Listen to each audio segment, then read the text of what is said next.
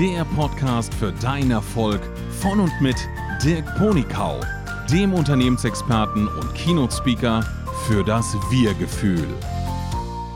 In der heutigen Folge geht es um dich. Ja, richtig gehört, um dich, genau um dich. Nämlich darum, wer bist du? Und warum erzähle ich darüber?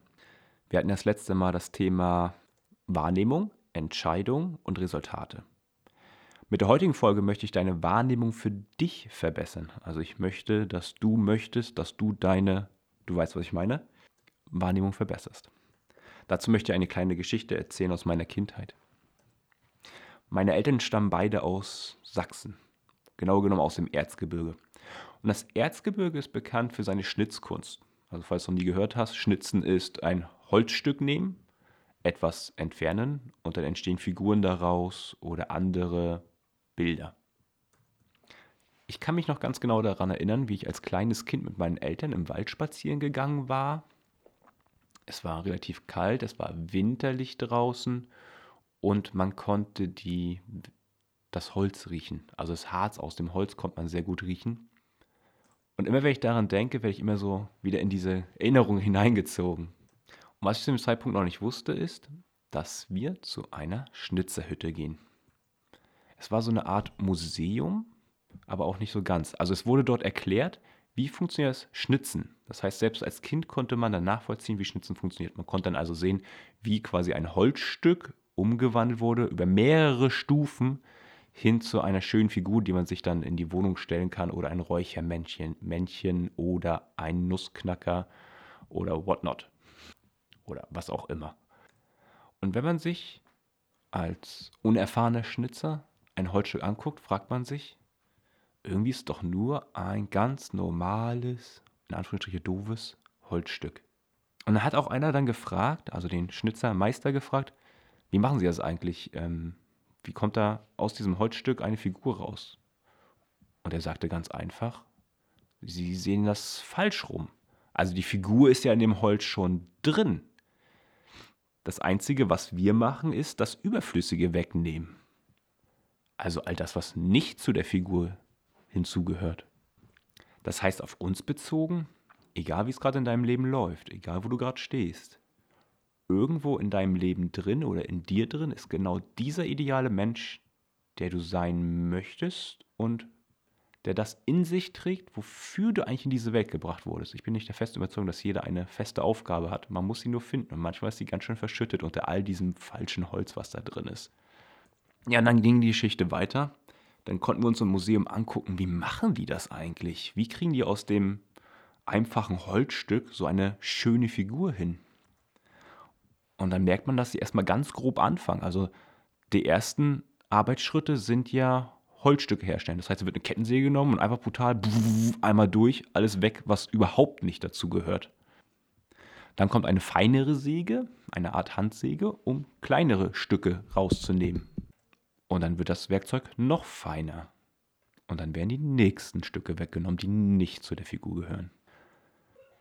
Und als Kind kann man dann sehen in diesem Museum, wie dann in mehreren Schritten aus dem Holzstück die Figur entsteht. Und im letzten Schritt, wenn diese ganz feinen Konturen gearbeitet werden, im Gesicht zum Beispiel oder manchmal auch diese Muskeln, die haben ja auch eine besondere Kontur, die werden mit ganz feinen Werkzeugen gearbeitet. Also für mich war es ein Lebens also für mich war das damals ein lebensbereichender Ausflug. Ich habe es damals noch nicht ganz verstanden, aber dieses Wissen habe ich mitgenommen, bis ich dann so reif war, das selbst zu verstehen, was da eigentlich gesagt wurde. Jetzt kommt meine Einladung an dich. Was ist denn bei dir das, was deine Essenz ist, was dich ausmacht? Und was ist das, was hinzugefügt wurde durch gesellschaftliche Normen und anderes?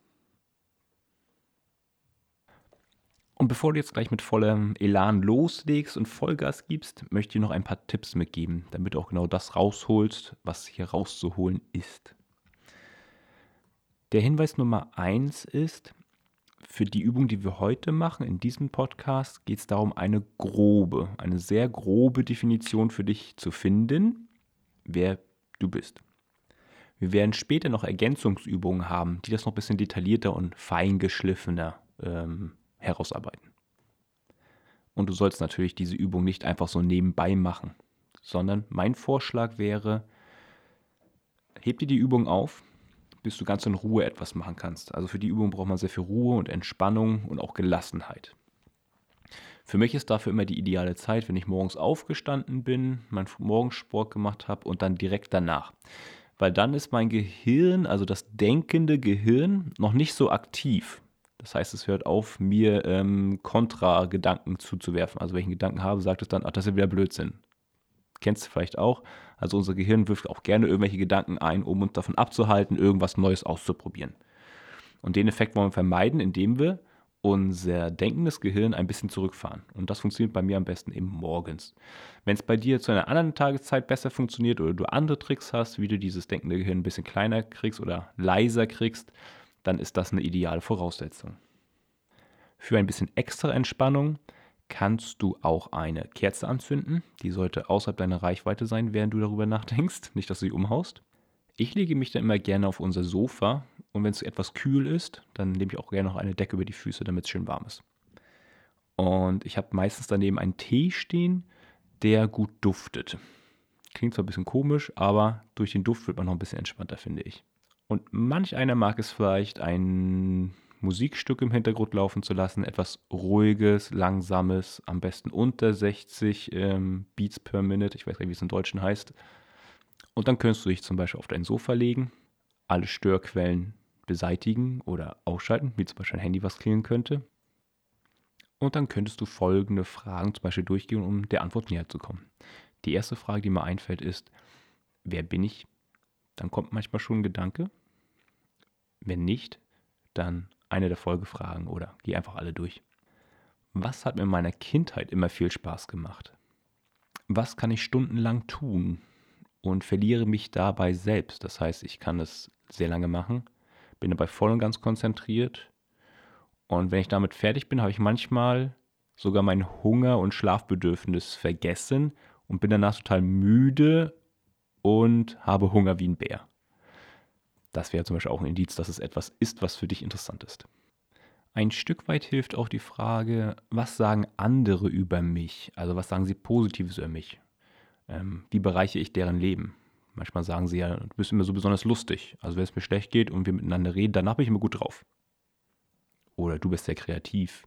Gibt es ja vielleicht auch. Einen spannenden Trick, den ich mal festgestellt habe, ist, wenn du dich daran erinnerst, was manche Menschen gesagt haben, was sie doof an dir finden. Vielleicht erinnerst du dich noch an irgendeinen Erzieher, Erzieherin, Lehrer, Eltern, was weiß ich nicht. Und die haben zum Beispiel gesagt, ah, du lachst immer viel zu viel oder du bist zu laut. Diese Worte, die dahinter sind, ist ja eigentlich eine Bewertung von denen aus deren Gedankenmuster, wie man sich richtig zu verhalten hat. Aber es zeigt, dass du da eine besondere Charakteristik hast. Also etwas, was dich seltsam macht, merkwürdig macht. Und das sind die Punkte, die dich besonders machen. Also den Gedanken nochmal mitnehmen, dass das, was uns seltsam macht, eigentlich unsere Stärke ist. Weil es hat kaum ein anderer. Sonst wäre es ja nicht seltsam. Aber in unserer Gesellschaft ist es halt negativ belastet, wenn du anders bist als andere. Und ich glaube, wenn du diesen Podcast hier hörst mit mir oder mir zuhörst, dann hast du schon eine gewisse Offenheit dafür, was Besonderes zu sein. Während du die Fragen jetzt so hörst und durch gehst, hast du vielleicht ab und zu mal gemerkt, dass da etwas aus dir sprechen will oder ein Gefühl, was kommt. Und dann kommt der Verstand und sagt, nee, das darfst du doch gar nicht oder das kannst du doch gar nicht oder das, das soll man gar nicht sein und, und brave Jungs und Mädchen tun sowas gar nicht. Dann schreib diesen Gedanken bitte trotzdem auf. Also nicht das Negative, sondern das, was du davor gedacht hast. Weil darin steckt deine persönliche Stärke. Und nur dein Verstand versucht dir jetzt zu erzählen, dass es halt nicht gesellschaftskonform ist und deshalb darfst du so nicht sein. Und es ist ganz wichtig, diesen Verstand für diese Übung auszuschalten. Jetzt nochmal ein Aha-Erlebnis von mir selbst. Als ich damals vor Ewigkeiten diese Übung gemacht habe, hatte ich irgendwie immer den Gedanken, ja, du bist ja Mathematiker. Also musst du doch was lieben und sein, was rational ist, was naturwissenschaftlich ist. Und wäre ich diesen Gedanken gefolgt, hätte ich jetzt nicht das Gespräch mit dir. Definitiv nicht. Da wäre ich woanders hingekommen. Das, was man daraus mitnehmen kann aus diesem persönlichen Erlebnis, ist, dass unser Verstand das, was wir gerade tun oder wie wir gerade leben, als unsere Identität verstehen möchte. Und aus dieser Falle musst du dich in dieser, oder darfst du dich, sollst du dich, oder hoffe ich, dass du dich mit dieser Übung befreien kannst. Dafür noch eine weitere Idee. Es gibt Menschen, die zum Beispiel jahrelang in der Automobilbranche unterwegs waren, am Fließband gearbeitet haben und irgendwann ist dieser eine Job weggefallen, auf den sie spezialisiert waren. Und die hatten dann auch die Situation, dass sich diese Fragen gestellt haben. Und ein ganz besonderer Fall, der in Erinnerung bei mir geblieben ist, ist eine Person, die, ich glaube, Anfang 50 war und dann nach dieser Fragestellung beschlossen hat, ich möchte gerne ein Yoga-Studio öffnen. Also auch diese Gedanken, die komplett weg sind von dem, was du bisher gemacht hast, schreib sie bitte auf. Die können wir dann nachher nochmal weiterverarbeiten. Und es gibt auch ganz, wie soll ich sagen, ganz kreative oder artverrückte Sprünge im Leben, dass jemand denkt, der total rational ist, dass er plötzlich den Impuls hat, ich werde jetzt ähm, Medium, weil er, er oder sie spürt, dass da irgendwie, dass die Person mehr empfinden kann als andere. Und folge diesen Gedanken. Sei einfach wirklich mal ganz offen für das, was aus dir da hört, fühlt, wie auch immer du das beschreiben möchtest. Nimm die ganzen Gedanken mit. Während du diese Übung machst, musst du ja die Gedanken irgendwie aufzeichnen. Ähm, zwei verschiedene Methoden gibt es. Zettel hinlegen und einen Stift.